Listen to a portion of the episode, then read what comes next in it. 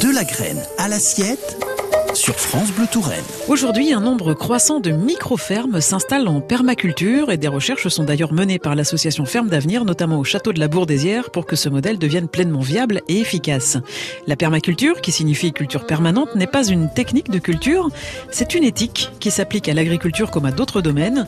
Elle s'inspire des écosystèmes naturels qu'elle essaie de recréer et d'imiter en reproduisant ses interactions. Alain Dieudonné est permaculteur et formateur en permaculture à Buxeuil. Nous, la meilleure organisation l'organisation qu'on a trouvée dans notre jardin, eh bien, c'est de cultiver nos légumes entre des arbres et des aromatiques, ce qui nous permet justement d'avoir une biodiversité intéressante et puis euh, justement d'avoir des cultures pérennes qui continuent à exister pendant l'hiver, à structurer le sol et à maintenir la vie du sol, ce qui permet justement d'avoir vraiment des légumes qui sont cultivés sur un milieu vivant. Est-ce qu'on peut s'attendre à des bons rendements en permaculture?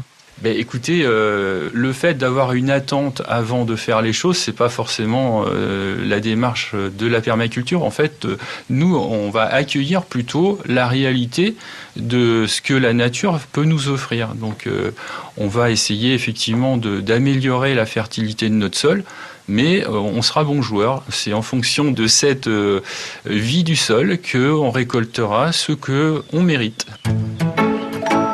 finalement, euh, un jardin, même s'il est en permaculture, c'est pas tout à fait naturel parce que ce qui serait naturel, c'est d'aller cueillir euh, ce qui pousse dans les bois et dans les prairies. Donc, quand on fait un jardin, effectivement, on va essayer de rester le plus proche possible de cette nature, mais on ne sera pas dans la nature puisqu'on va forcer en fait le sol à produire des choses qu'il n'avait pas prévues.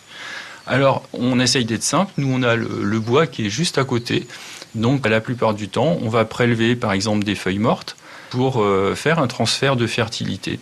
On va aussi préparer un petit peu de compost avec les déchets organiques. Et puis, euh, c'est à peu près tout. Donc, c'est en fait le paillage hein, euh, qui va être sur le sol, sous forme de paille, sous forme de bois broyé ou sous forme de feuilles mortes, qui va, en se décomposant, apporter en fait la nourriture aux animaux du sol qui, eux, vont apporter euh, avec leur déjection toutes les matières euh, nécessaires euh, à ce sol pour qu'il retrouve en fait le maximum de vie organique.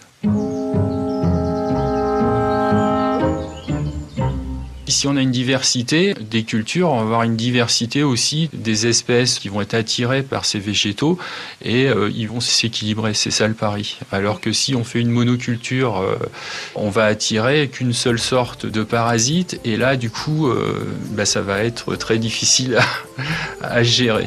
c'est pour ça que beaucoup sont tentés par le fait de prendre un insecticide comme ça. On dit à tout le monde de s'en aller et c'est fini.